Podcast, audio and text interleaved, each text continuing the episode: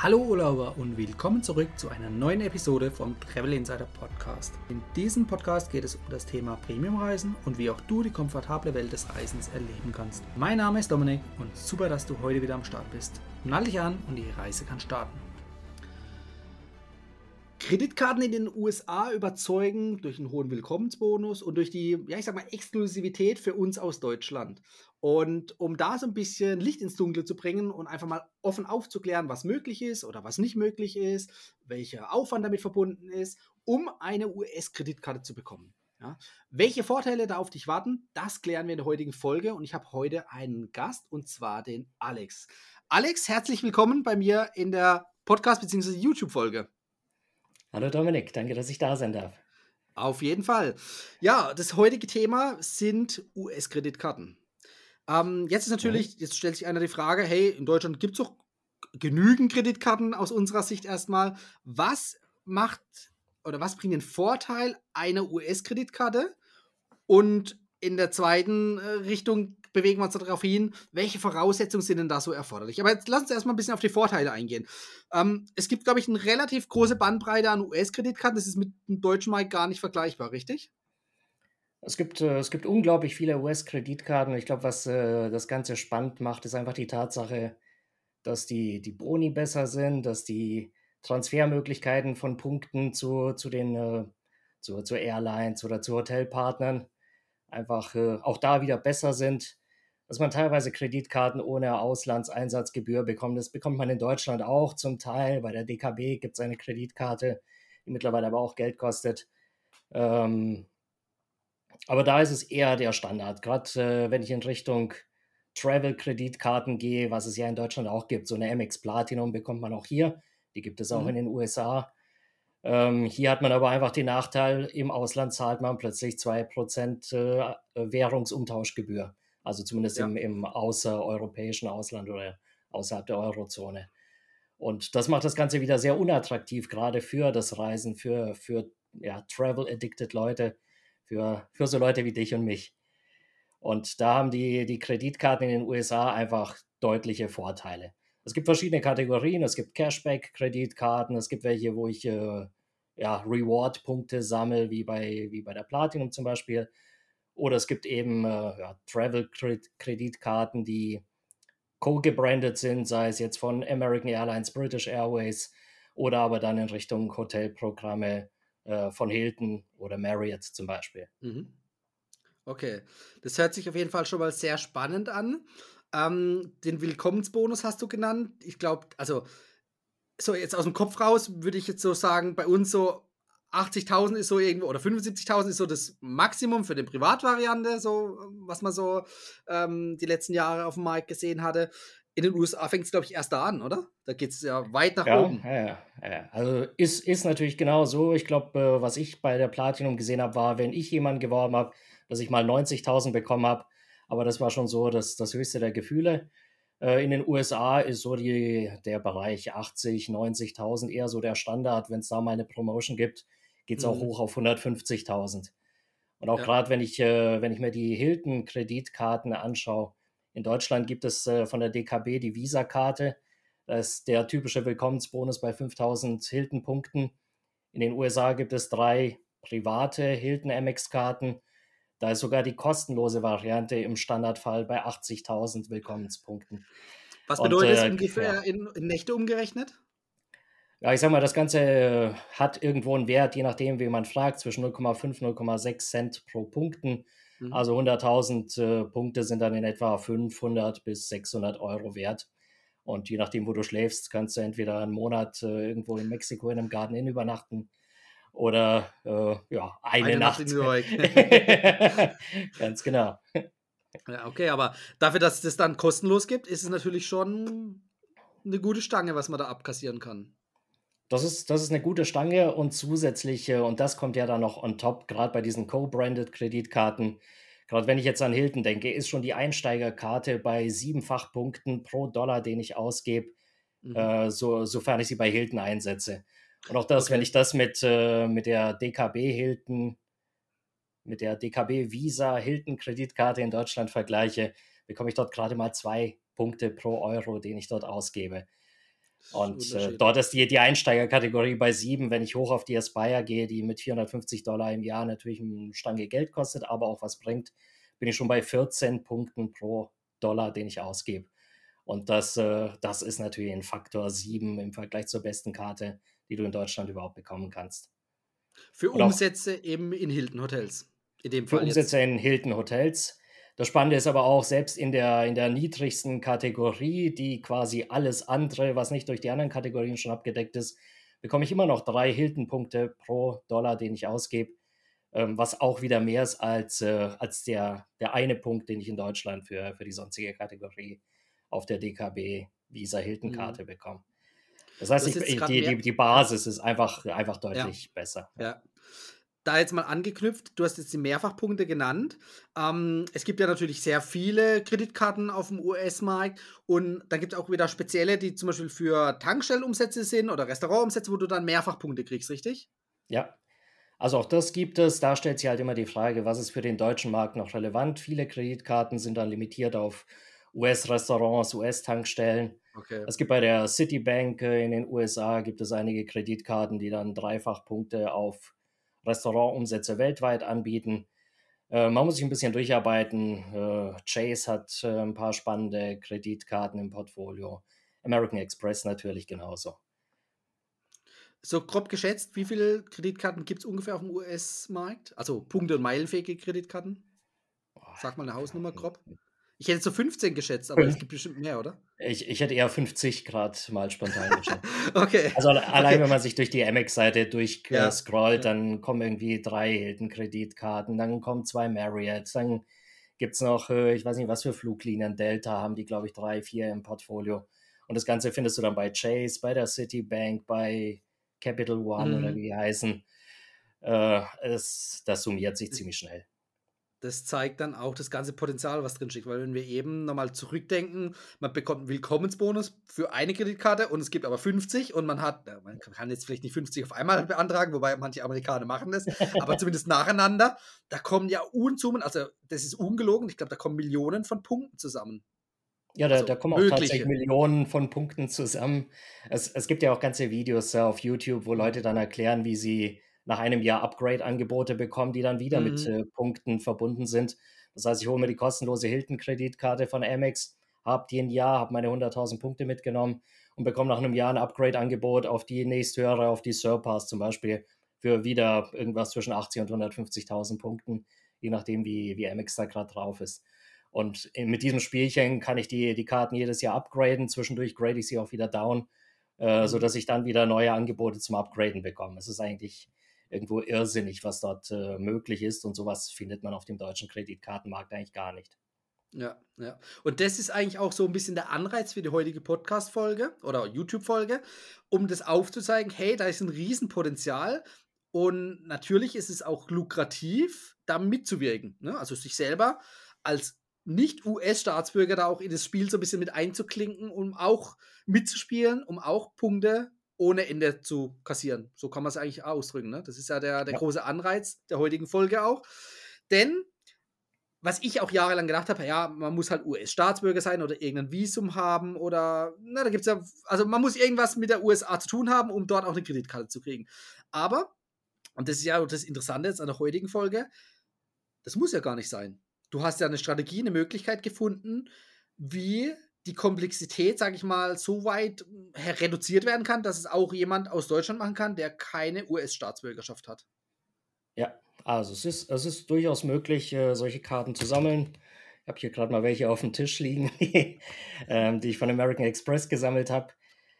Ähm, es, es gibt einfach ein paar Elemente, die man haben muss. Man muss kein Staatsbürger sein, man braucht kein Visum.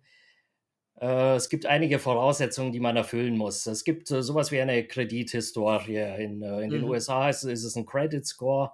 In Deutschland wäre es im Prinzip sowas wie deine Schufa-Auskunft, die äh, den Banken ein Signal gibt, bist du kreditfähig, ja oder nein.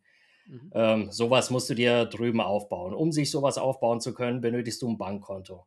Sowas bekommt man eigentlich sogar als Tourist relativ einfach, wenn man weiß, zu welchen Banken man gehen kann die möglichst niedrige Anforderungen haben, wo ich auch tatsächlich einfach reinspazieren kann und sagen kann, hey, ich bin Tourist, ich bin hier Ausländer, ich habe nichts in den USA, kann ich bei euch ein Bankkonto haben, was brauche ich dafür? Und dann gibt es welche, deren Liste ist tatsächlich sehr, sehr kurz äh, und die erledigen das dann in einer Dreiviertelstunde, Stunde, läufst du da mhm. mit deiner ersten Debitcard raus. Ähm, du, du, hast dann damit natürlich die Möglichkeit, äh, deinen Credit Score aufzubauen und dann mit der Zeit äh, bist du irgendwann berechtigt, Kreditkarten zu haben. Es gibt auch die ein oder andere Abkürzung. American Express versucht es einem möglichst einfach zu machen, wenn man beispielsweise aus einem Land in ein anderes wechselt. Ähm, aber sobald man versucht, Kreditkarten von anderen Anbietern zu bekommen, benötigt man noch ein paar weitere Elemente. Staatsbürger von den, äh, aus den USA haben den Vorteil, dass sie eine Social Security Number haben. Das ist meistens ein Element, das mit abgefragt wird und was dann im Hintergrund mit einer Credit History verbunden ist. Es gibt aber andere Mittel und Wege, an äh, ja, ähnliche Nummern zu kommen, beispielsweise ähm, die ITIN, die Individual Tax Identification Number, die irgendwo gleichwertig ist zur Social Security Number in den USA. Und über diese Schiene hm, bekommt man dann auch Zugang zu dem, zu dem ganzen Rattenschwanz, der dann hinten dran steckt. Also das heißt, erstmal eine Credit History aufbauen mit der Nummer, dann auch äh, nach Belieben im Prinzip auch Kreditkarten beantragen. Mhm. Äh, jetzt stellen sich viele die Frage, wenn sie zwar keine US-Staatsbürger sein müssen, brauchen sie eine US-Adresse? Also müssen sie in den USA einen Wohnsitz haben? Äh, Eigentlich schon. Ne? Sie, sie müssen also, eine Adresse haben, die Sie dort angeben können. Ja. Ähm, du hattest ja auch einen, einen Podcast mit Kevin gemacht, der hat den Prozess bei sich beschrieben, wie es bei ihm funktioniert mit einer Social Security Number und er hat äh, beispielsweise die Adresse von Verwandten angegeben. Mhm. Ähm, es gibt verschiedene Möglichkeiten, wie du eine Adresse in den USA bekommst, ohne tatsächlich dort wohnen zu müssen. Und das ist auch ein Stück weit anders als bei uns, wo man äh, zur Stadt gehen muss und sich anmelden muss, wenn man die Stadt mhm. wechselt. Mhm kann man dort tatsächlich irgendeine Adresse haben und äh, es ist nicht so ganz transparent, ob man jetzt dort wohnt oder nicht. Mhm. Und diese Adresse braucht man nur als Nachweis für die Registrierung oder wird da auch dann wirklich Post hingeschickt? Da wird dann auch Post hingeschickt. Deine Kreditkarten bekommst du in der mhm. Regel nicht nach Deutschland geliefert. Ähm, das hängt auch immer ein Stück weit von der Bank ab. Die einen Banken mhm. akzeptieren auch tatsächlich Ausländer und schicken bereitwillig ja, wenn es sein muss, auch mal über den Teich was rüber. Ähm, andere Banken akzeptieren nur Personen mit einer Adresse in den USA und äh, schicken dann alles dahin. Sobald man ankommt und sagt, aber meine Adresse ist woanders, sagen die, naja, dann bist du hier vielleicht bei uns nicht ganz richtig aufgehoben. Hm. Ja, klar. Ja, und da stecken jetzt auch relativ viele Erfahrungen drin. Du hast jetzt mal so grob den Weg skizziert, was man als Herausforderung hat egal ob jetzt US-Staatsbürger oder nicht, aber diese Elemente müssen irgendwo ähm, abgearbeitet werden oder erfüllt sein, damit man überhaupt eine Kreditkarte beantragen kann. Ne? Also beispielsweise Credit Score oder so, ne? ohne geht es ja nicht. Ähm, ja. Jetzt ist natürlich so, ähm, jeder hat natürlich die Möglichkeit, da per Trial and Error einfach mal auszuprobieren. Aber viel interessanter ist es doch, sag ich mal, auf deine Erfahrungen zurückzugreifen. Aber da gehen wir noch mal am Ende vom Video ein bisschen drauf ein, wie du die Leute unterstützen kannst. Aber das sei mal vorweg gesagt. Ähm, in dem Fall macht es wenig Sinn, jetzt auf mich zuzugehen, weil ich habe den Prozess noch nicht durchgemacht. Ich werde ihn dank deiner Hilfe dieses Jahr durchmachen, ausprobieren und selber natürlich nutzen. Äh, kann dazu aber noch gar nicht viel erzählen. Und das heißt, das verweise ich jetzt schon mal drauf, mitten in der Folge, dass du der richtige Ansprechpartner dafür bist, ähm, um die Leute so ein bisschen auch mit an die Hand zu nehmen. Ne? Das ist ja das, da gehen wir nachher nochmal drauf ein, wie genau. Aber mhm. ähm, das sei mal für die Leute jetzt schon gesagt, dass sie auf jeden Fall für diese Podcast- oder YouTube-Folge Mehrwert bekommen, indem sie eine Hilfestellung bekommen. Ne, das ist ja das Ziel auch, mhm. weil alleine, man kann es schaffen, aber man braucht vielleicht Monate, Jahre, Jahrzehnte, ich weiß es nicht, ne, bis man da irgendwie das ganze System durchschaut hat. Für einen US-Staatsbürger oder einer, der ein Visum hat, ist das vielleicht nochmal ein bisschen einfacher als einer, der kein US-Staatsbürger ist. Und das trifft halt leider auf die meisten Deutschen zu, also so wie mich. Ähm, da ist die Herausforderung natürlich dann größer. Und bevor man sich da jetzt den Kopf großartig zerbricht, macht es natürlich Sinn, eben, ja, dich, äh, dich zu fragen, mit dir in den Austausch zu gehen, dass du dabei unterstützt. Das einfach mal vorweg schon an alle Zuschauer, Zuhörer, dass es da eine Lösung schon mal gibt. Ja? Wir haben das gesamte System mal grob skizziert. Du hattest auch vorhin schon gesagt, dass ähm, bei den Vorteilen auch die Transferpartner, die unterscheiden sich auch nochmal zwischen Deutschland und USA. Ne? Also es gibt, glaube ich, bei Amex mhm. andere oder weitere Transferpartner und ich glaube auch das Umtauschverhältnis ist ein besseres in den USA als jetzt in Deutschland, oder? Mhm. Ich ich hatte mir das tatsächlich heute noch mal in in Vorbereitung auf unser Gespräch hatte ich mir mal die die Platinum hergenommen und mal die deutsche mit der amerikanischen verglichen. Mhm. Und, äh, ja, du hast recht, die die Partner sind äh, sind etwas mehr. Also, es waren so um die 15 oder genau 15 bei der deutschen. Es waren, glaube ich, 19 oder 20 bei der amerikanischen. Jetzt auch nicht so, dass ich sage: „Mensch, so viele mehr.“ Die großen Player sind identisch. Also, du kannst, Mhm. äh, aus den USA noch zu zu British Airways war da dabei, zu, äh, ja, den den typischen großen Airlines kannst du immer noch umtauschen. Was dann zum Beispiel wegfällt, ist natürlich Payback. Das ist eine typisch deutsche Sache. Was Ja. auch wegfällt, sind so ein paar kleinere europäische Fluggesellschaften. Zu SAS kannst du dann halt leider nicht mehr wechseln. Ähm, so ist das Leben. Äh, dafür gibt's dann, äh, Hawaiian und keine Ahnung, noch mal so ein paar amerikanische Airlines, äh, die wir halt weniger auf dem Schirm haben. Mhm. Ähm, und das Umtauschverhältnis ist tatsächlich besser, äh, während du hier, äh, 5 zu 4 umtauschen musst. Das heißt 100.000 Punkte hier gegen 80.000 bei bei einem Airline-Partner oder zum Beispiel bei Hilton 1 zu 1, äh, das heißt 100.000 Punkte zu 100.000. Ist es in den USA eher so, dass du bei Airlines 1 zu 1 tauscht. Das ist immerhin schon mal 25% mehr als, äh, als in Deutschland. Sich, ja. Und, äh, bei Hilton ist es zum Beispiel so, dass du 2.000 Punkte für 1.000 Punkte deiner Kreditkarte bekommst. Also, du tauscht 1 zu 2. Mhm. Ähm, das das ver verdoppelt zumindest mal die die Attraktivität. Ähm, wenn jemand jetzt 'n deutsches Amex Membership Rewards Konto hat, mit Punkten gefüllt, lassen die sich mit dem zukünftigen US-Konto dann verbinden oder bleibt es getrennt? Hm, ne, das bleibt getrennt.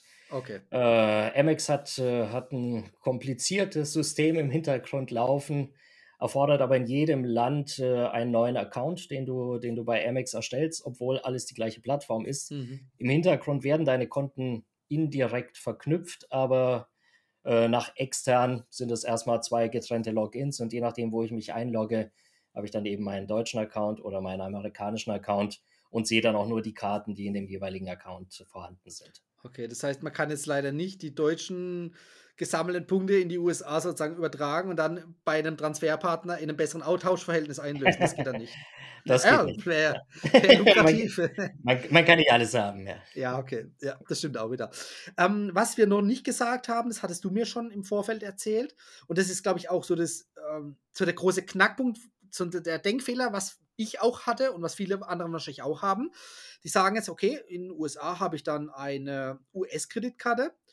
Was mache ich mit der, wenn ich in Deutschland lebe? Kann ich in Deutschland einsetzen? Wenn, kommen doch hohe Auslandsgebühren auf mich zu.“ Wobei, ne, du hast vorhin ja schon eigentlich aufgelöst. Das ist nämlich der Trick dabei, es kommen keine hohen Auslandsgebühren auf dich zu, ne? Eigentlich gar keine. Das das ist eigentlich das Spannende an der Karte. Die kann man hier im Alltag benutzen. Man, äh, geht zum Rewe einkaufen und, äh, die habe ich mittlerweile sogar bei Payback als Zahlungsmittel hinterlegt. Ähm, grad dadurch, dass die die Amerikaner dieses, äh, Travel ernst nehmen und, äh, im Ausland Umtauschgebühren vermeiden wollen, ähm, beziehungsweise die die Kreditkartenausgeber, ähm, ist so eine Karte sehr, sehr attraktiv, wenn ich damit im Ausland bin und damit bezahle. Und bisher hat Mhm. sich, äh, Amex bei mir auch noch nicht beschwert, dass meine Karte haufenweise in in Deutschland zum Einsatz kommt und recht selten in den USA. Aber letztendlich Ja. ist es ja auch der Sinn der Karte, dass man damit grade, wenn man im Ausland ist, damit bezahlt.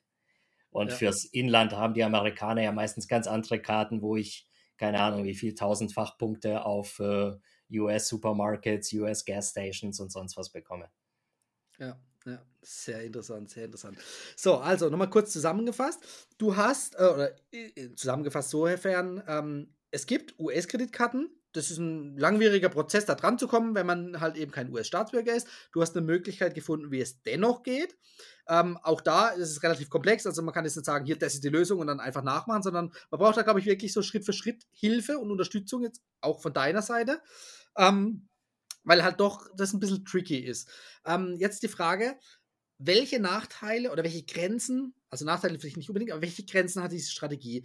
Ist kann ich da alle US-Kreditkarten mit besorgen oder erst mal nur irgendwie 'ne Handvoll oder steht mir wirklich das gesamte Spektrum zur Verfügung?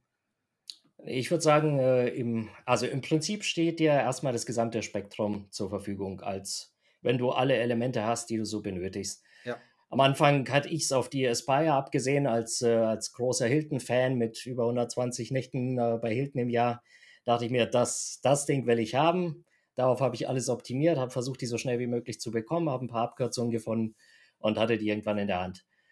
Und als ich die hatte, dachte ich mir irgendwann, Mensch, jetzt wäre eigentlich eine zweite ganz nett und vielleicht eine dritte. Und dann benötigt es aber dann äh, noch ein paar Kniffe, noch ein paar weitere Elemente, die man angehen muss.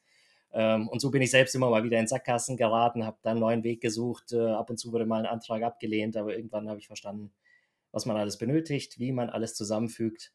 Und äh, hat irgendwann, irgendwann hat man dann im Prinzip alles, was ein Amerikaner auch hat, bis auf die Social Security Number, an die man ohne tatsächlich äh, vor Ort zu sein nicht drankommt.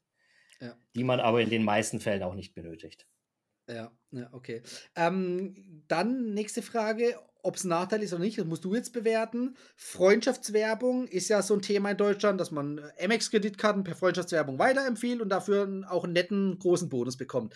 Ist das mit deiner Strategie auch möglich? Äh, es, es ist möglich, wenn man die Karte dann hat, jemand anderen zu werben, der ja. auch in den USA wohnt. Es ist nicht möglich, ähm, dass ich jetzt gerade hier den Zuschauern einen Link gebe, wo ich sage, hier, darauf klickt ihr, da meldet ihr euch an und dann profitiere ich davon, indem ich irgendeinen Bonus bekomme. Äh, da sperrt sich das MX-System ein Stück weit und, und vielleicht auch zurecht. Ja. Okay. Äh, Nachteil würde ich jetzt nicht nennen, aber das ist halt eine Grenze, ne? Das ist halt also wenn einer jetzt vorhat, das irgendwie 20 Freunden daheim dann weiterzuempfehlen, um da halt nochmal Punkte, viele Punkte zu generieren, das würde in dem Fall nicht funktionieren. Wobei äh, allein über den Willkommensbonus diverser Kreditkarten, die man nacheinander, sag ich mal, beantragt, da kann man schon relativ viel verdienen. Also wie gesagt, als Nachteil sehe ich es jetzt nicht, aber es ist eine Grenze jetzt von der Möglichkeit, von dem Machbaren. Also, also es ist zumindest eine Grenze bei den ersten Kreditkarten. Sobald ich dann die ersten Kreditkarten in den USA habe oder sobald äh, die Zuschauer hier ihre ersten Karten in den ja. USA haben, kann man dann für die zweite und dritte äh, durchaus wieder Punkte äh, mitnehmen und sich gegenseitig werben wenn man Freunde in den USA hat, die man davon überzeugen kann und möchte, dann hat man auch da natürlich die Möglichkeit, wieder wie ein US-Amerikaner ähm, an, an, an diesen Willkommenspunkten fürs Werben zu partizipieren. Äh, und wenn man ganz ehrlich ist, das Werben in den USA ist tatsächlich nicht so attraktiv wie das Eröffnen neuer Karten. Denn, wie wir vorhin gesagt haben, bekommt man irgendwo 80.000 bis 100.000 Punkte, selbst bei der kostenlosen Karte 150.000 bei der teuersten Karte bei Hilton zum Beispiel. Äh, und fürs Werben bekomme ich aber nur 20.000, äh, bei einigen mhm. 40.000 Punkte. Also da, da macht es eigentlich mehr Spaß, einmal im Jahr mal wieder abzugraden und da ein paar Punkte mitzunehmen. Ja. ja. Okay, du hast jetzt auch gerade so ein Stichwort gesagt, einmal im Jahr. Das heißt, man kann jetzt wahrscheinlich nicht innerhalb von zwei Monaten irgendwie Upgrades durchführen und Willkommensboni kassieren. Man das, braucht, glaube ich, äh, längeren Atem, ne? Das stimmt. Es gibt äh, in den USA gewisse Gesetze, die dafür sorgen, dass die Banken innerhalb eines Jahres ihre Kunden nicht ausnehmen dürfen, damit da keine versteckten Kosten sind. Das heißt, das, was ich dem Kunden versprochen habe, muss der Preis sein, den der Kunde für ein Jahr, äh, ein Jahr bezahlt. Ähm, in dem Fall schützt es den Kunden nicht. Der möchte vielleicht sogar äh, ein Upgrade haben und mehr bezahlen und früher an, an noch mehr Willkommenspunkte kommen. Es, äh, es, aber so ist halt einfach die Regelung dort formuliert und das führt eben dazu, die Bank darf die auch erst nach einem Jahr wirklicher Vertragslaufzeit, darf sie die ersten Up Upgrade-Angebot machen, ähm, bei dem du dann wieder Punkte mitnehmen kannst. Ja, okay. So, jetzt eine kleine Überraschung, damit hast du nicht gerechnet. Ich habe vorhin äh, bei Instagram eine Umfrage gemacht unter der Community ähm, mit Fragen. Die sollen einfach mit Fragen rausballern, die ich jetzt an dich stellen werde. Ja, jetzt bin ähm, ich gespannt. Genau, nichts Schlimmes, aber einfach, das sind Fragen, die sich die Leute in der Community gestellt haben und ja, dass wir einfach kurz ein bisschen drauf eingehen und die entweder sagen, okay, es ist einfach machbar oder es ist wirklich eine krasse Herausforderung. Deshalb fange ich einfach mal an. Das ist eine einfache Frage. Welche ist aus deiner Sicht so die beste US-Kreditkarte im Preis-Leistungs-Verhältnis? Ne? Also ich meine, es gibt ganz teure, wie jetzt bei uns die MX Platinum, aber es gibt auch kostenlose. Was ist da so, wo du sagst, ey, die sollte man auf jeden Fall haben? Gibt es da was oder sind es einfach jetzt zu viele in der Auswahl, dass die gar nicht so richtig vergleichbar sind? Ich würde sagen, es hängt davon ab, was einen persönlich interessiert. Ich bin ein verrückter Hilton-Fan, der, der einfach viele Nächte im Jahr bei Hilton übernachtet. Für mich ist ganz klar, wenn ich Hilton-Punkte habe, dann habe ich immer eine Möglichkeit, die einzulösen. Und deswegen gab es für mich eigentlich nichts anderes, als erstmal auf die Amex Aspire zu gehen, äh, mit der ich äh, 150.000 Punkte bekomme, mit der ich eine kostenlose Nacht direkt geschenkt bekomme, mit dem man 250 Dollar äh, jährliches Kreditguthaben hat, das man bei Hilton einlösen kann, mit der man Diamond-Status äh, hinterhergeschmissen bekommt, äh, wobei den brauche ich nicht bei der Anzahl an Nächten, die ich habe. Aber das ist für, mhm. für Einsteiger in, in so ein Reisethema natürlich auch nochmal ein zusätzlicher Benefit. In den USA ist sowas vielleicht auch gar nichts wert, weil wenn jeder Diamond ist, dann ist halt irgendwie auch keiner Diamond. Da beschweren sich auch die Leute, dass sie jahrelang schon kein Upgrade mehr gesehen haben. Wenn man woanders hingeht, dann sieht das aber ganz anders aus. Dann ist man als Diamond einer von wenigen und äh, sticht da aus der Masse raus. Ähm, es gibt aber sicherlich andere Kreditkarten für andere Reisetypen. Das, die Citibank hat beispielsweise die City Premier, kostet 95 Dollar im Jahr. Äh, man sammelt drei Punkte pro ausgegebenen Dollar, hat auch keine Auslandsgebühren und kann das Ganze dann beispielsweise zu äh, Flug-Airlines umtauschen. Die haben dann ein ähnliches Punktesystem wie, wie die äh, Amex Rewards. Mhm. Du hast es auch gerade angesprochen, den Diamond-Status. Das sei jetzt noch an der Stelle erwähnt, der ist ja dann nicht nur für die USA gültig, sondern weltweit in der gesamten Hilton-Kette. Ne? Das ist ja der ja, große klar. Vorteil. Mhm. Ja. Ähm, bleiben wir beim Diamond-Status und zwar Diamond äh, Marriott, also vom Marriott Hotel Bonusprogramm. Gibt es die Möglichkeit, über US-Kreditkarten auch den Diamond-Status von Marriott zu erreichen? Äh, bei, bei, bei, bei, Marriott heißt das Ding Platinum. Über dem Goldstatus kommt der Platinum. Und äh, das gibt es auch. Amex hat auch da eine schöne Kreditkarte im Angebot. Die ist ein bisschen teurer. Die müsste irgendwo bei 650, 700 mhm. so in mhm. der Preisregion liegen. Aber auch die kommt direkt mit dem Platinum-Status daher.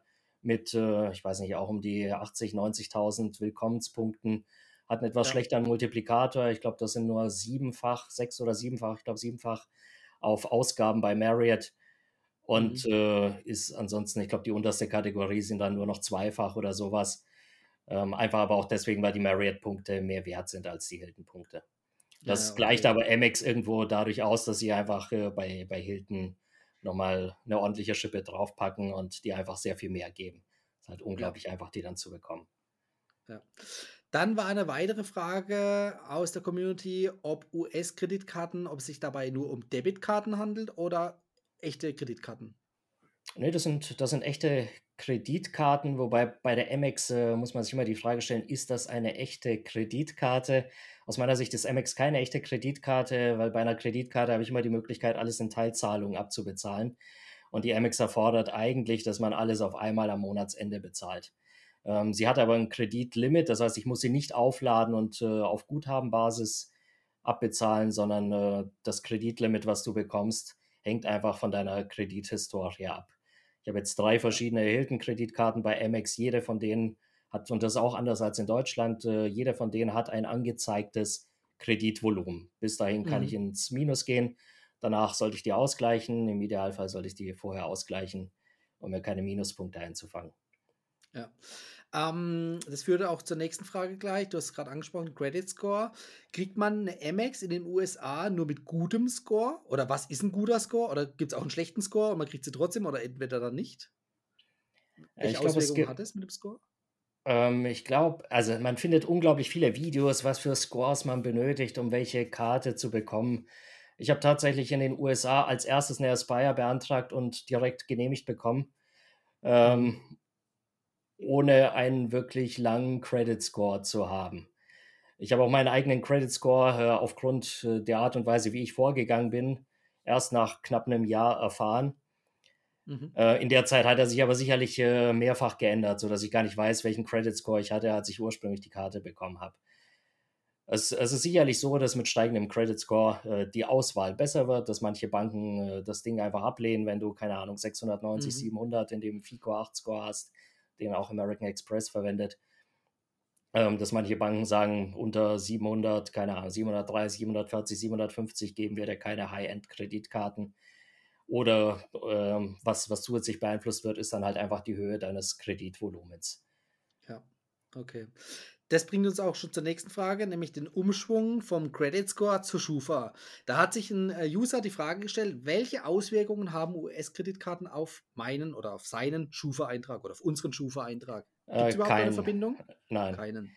Okay. Keinen. Die, die Amerikaner sind äh, immer sehr stark darin, Informationen aus anderen Ländern zu sammeln.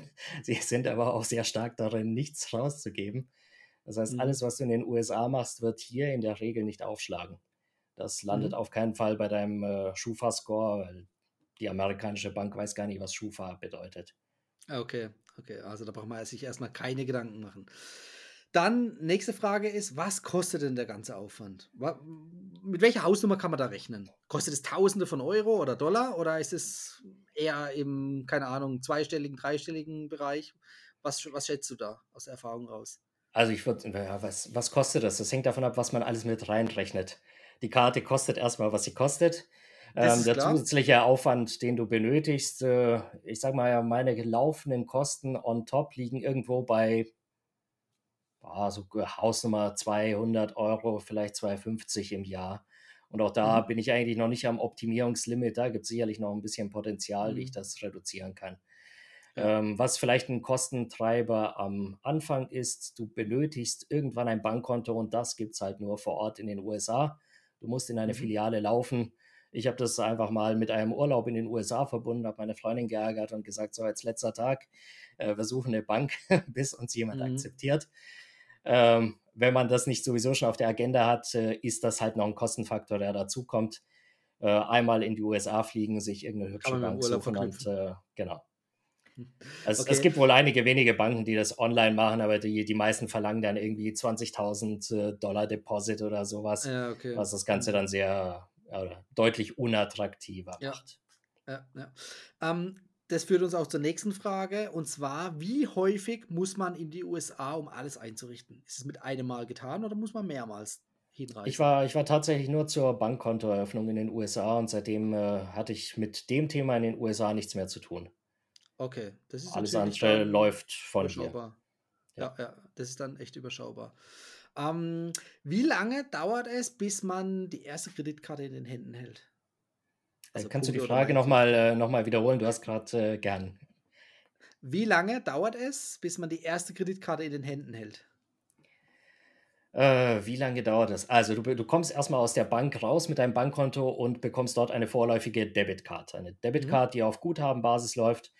Ähm, du solltest ein bisschen was direkt einzahlen, wenn du dein Konto öffnest. Dann kannst du direkt anfangen, im nächsten Supermarkt äh, kleinere Beträge auszugeben, bis, ich glaube, 50 Dollar, weil diese vorläufige Karte hat keinen Chip. Ähm, das mhm. heißt, äh, du kannst sie nur mit Magnetstreifen und da gibt es halt ein Limit in den USA, was irgendwo im zweistelligen Bereich liegt. Mhm. Ähm, das heißt, ich wollte dann direkt auch noch beim Checkout äh, mein Hotelzimmer mit bezahlen. Irgendwie 200 Dollar ging schon nicht mehr. Ähm, du bekommst dann circa, das, wird dann per Post geschickt, nachdem sie es hergestellt haben. Ich sage mal, eine Woche später oder so wird es dann äh, per Post kommt dann deine erste richtige Debit Card, mit der du deine Credit History anfangen kannst aufzubauen.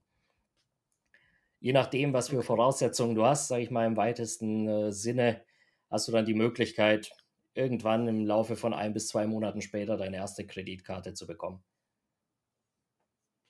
Okay, das ist eigentlich, also zwei Monate hört sich jetzt erstmal äh, nach einem Horizont an, der überschaubar ist. Ne? Also man muss jetzt nicht erst zwei Jahre warten, sondern zwei Monate das ist doch relativ fix. Klar, man kriegt es nicht in der gleichen Woche oder am gleichen Tag, aber zumindest ist es irgendwo zeitnah. Ne?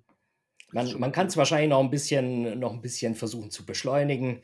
Ich wollte das Ganze irgendwie so aufziehen, dass, äh, dass, dass unnötige Fragen vermieden werden, sage ich mal. Ja.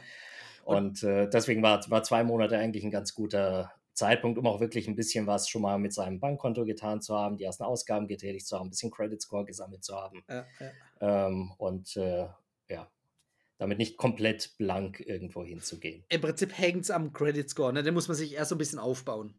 Ja. Genau. Gibt es noch irgendwas, wo man besonders drauf achten muss? Gerade jetzt so in Richtung, wenn einer sagt, hey, der will es unbedingt selber probieren. Ähm, womit kann man sich die Finger verbrennen? Äh, kann man sich die Finger verbrennen. Es, also in also, Form von, keine Ahnung, dass unnötig Kosten entstehen oder. Ähm, ich glaube, man, man kann sich in dem Sinne jetzt nicht die Finger verbrennen, als dass man irgendwann im Gefängnis landet. Äh, man wird auch nicht für sein Leben irgendwie gesperrt. Es gibt Banken, wenn sie dich ablehnen, dann landest du halt auf irgendwelchen Blacklists und das kann auch mal zwei Jahre dauern, bis du da wieder verschwindest. Mhm. Ähm, bei American Express darfst du, glaube ich, nur alle 30 Tage sowas Pi mal Daumen es nochmal versuchen, wenn du irgendwann abgelehnt wurdest. Mhm. Das ist überschaubar. Wie oft du die damit nerven kannst, ist dann auch die Frage. Irgendwann haben die auch keinen Bock mehr.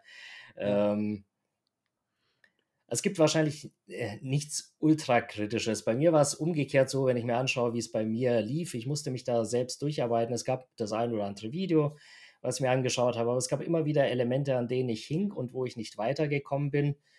Äh, und wo ich dann in irgendeinem Forum, äh, da hat irgendeiner dann geantwortet auf eine ganz andere Frage. Und dann dachte ich mir, Mensch, mhm. das ist doch genau das, was mir jetzt weiterhilft und was mich weiterbringt und was den ganzen Prozess auch beschleunigt.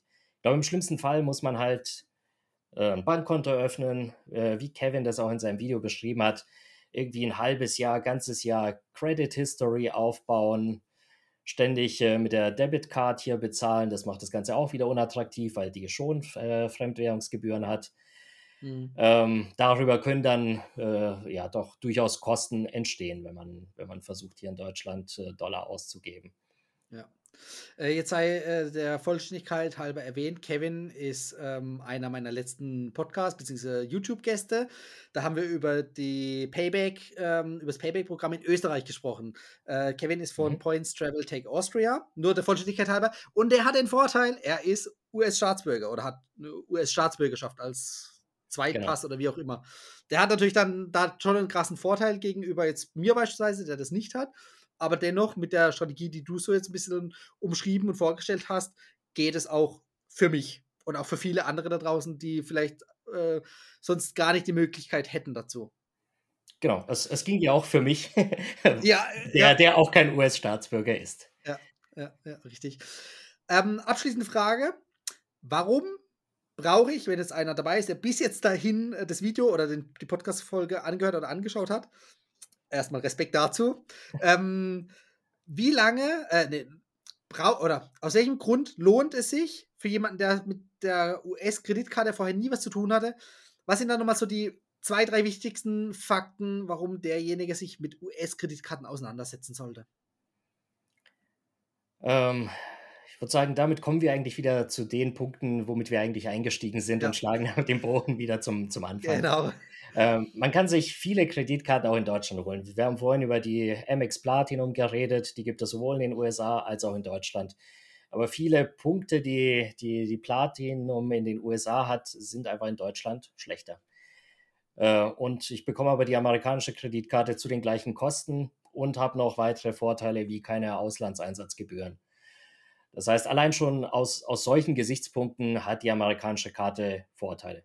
Nachteil, wenn man so möchte. Ich war hier neulich mal in Frankfurt auf einem äh, MX Platinum Event. Dazu werde ich natürlich nicht eingeladen, wenn ich die amerikanische Karte habe. Dort werde ich dann nach New York oder sonst wohin eingeladen, mhm. äh, was vielleicht bei mir nicht gerade um die Ecke ist. Ähm, wenn ich aber möglichst, also gerade auch bei, bei mir in meinem Bereich, wo ich sage, äh, mich interessiert Hilton, ich mag Hilton Hotels und reise gerne, ist halt einfach das amerikanische System zehn, zehnmal besser. Also gefühlt mhm. und nicht nur gefühlt, sondern äh, auch allein de facto. Wir haben ja vorhin gesagt, zweifach Punkte in Deutschland, 14-fach in den USA. Und dazu schmeißen sie dann noch eine kostenlose Nacht hinterher, 150.000 Punkte Willkommensbonus statt 5.000 in Deutschland.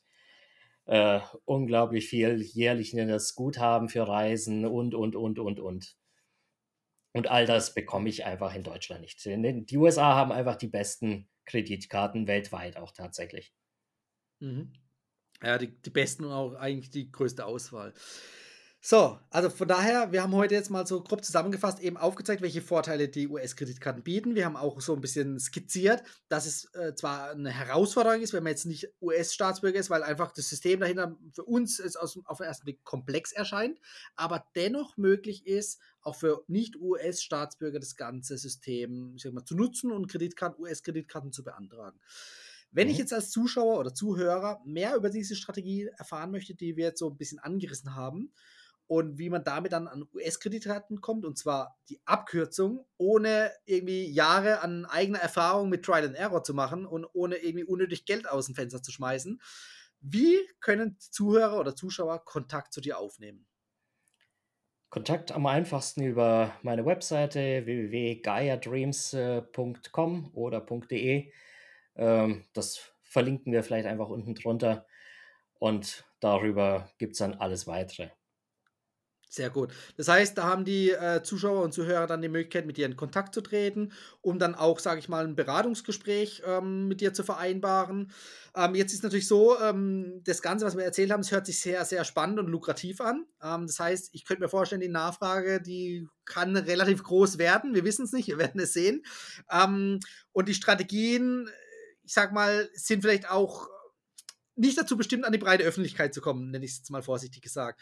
Ähm, das heißt, auch deine Zeit ist wertvoll. Einmal, jeder hat halt nur 24 Stunden am Tag ähm, und von daher ist jetzt so die Idee, das Ganze so ein bisschen zu limitieren. Einmal, dass man sagt, okay, eine gewisse Zahl, also keine Ahnung, 10, 20 Leute pro Monat, mit denen kannst du in Austausch gehen und auch dir die Zeit für die Leute nehmen, weil ne, der Austausch dauert nicht nur fünf Minuten, sondern halt mal mindestens eine Stunde oder mehr. Ähm, ja. Das heißt, ähm, da sind ja alleine dann schon 20 Stunden im Monat von deiner Lebenszeit oder Freizeit weg. ähm, allein um das schon so ein bisschen in den Griff zu kriegen. Plus, ähm, dass es jetzt nicht so schnell äh, an die Öffentlichkeit kommt. Nennen wir es einfach mal so beim Namen. Das heißt, tretet mit dem Alex in Kontakt. Er wird euch sagen, ob er euch auf die Warteliste nehmen muss oder ob ihr äh, glücklich zu den Glücklichen gehört, die zu den ersten Personen gehören und damit dann einen, einen direkten Platz kriegen, einen Termin. Ähm, ihr macht dann mit dem Alex aus, was ihr dem guten Alex in die Kaffeekasse schmeißen dürft, weil er hat es ja vorhin auch schon gesagt, Freundschaftswerbung ist nicht möglich. Das heißt, er profitiert nicht davon, dass er euch irgendwelche Kreditkarten andreht, sondern er tut es neutral, ähm, euch sagen, was wie machbar ist aber er profitiert davon nicht. Das heißt, wie gesagt, da meine Bitte an euch, schmeißt ihm ein bisschen was in die Kaffeekasse, ähm, dass er die Zeit für euch nimmt und euch, sage ich mal, auch viel Zeit und viel Geld erspart, was ihr sonst sag mal, mühsam euch selber erarbeiten müsstet. Habe ich das richtig zusammengefasst?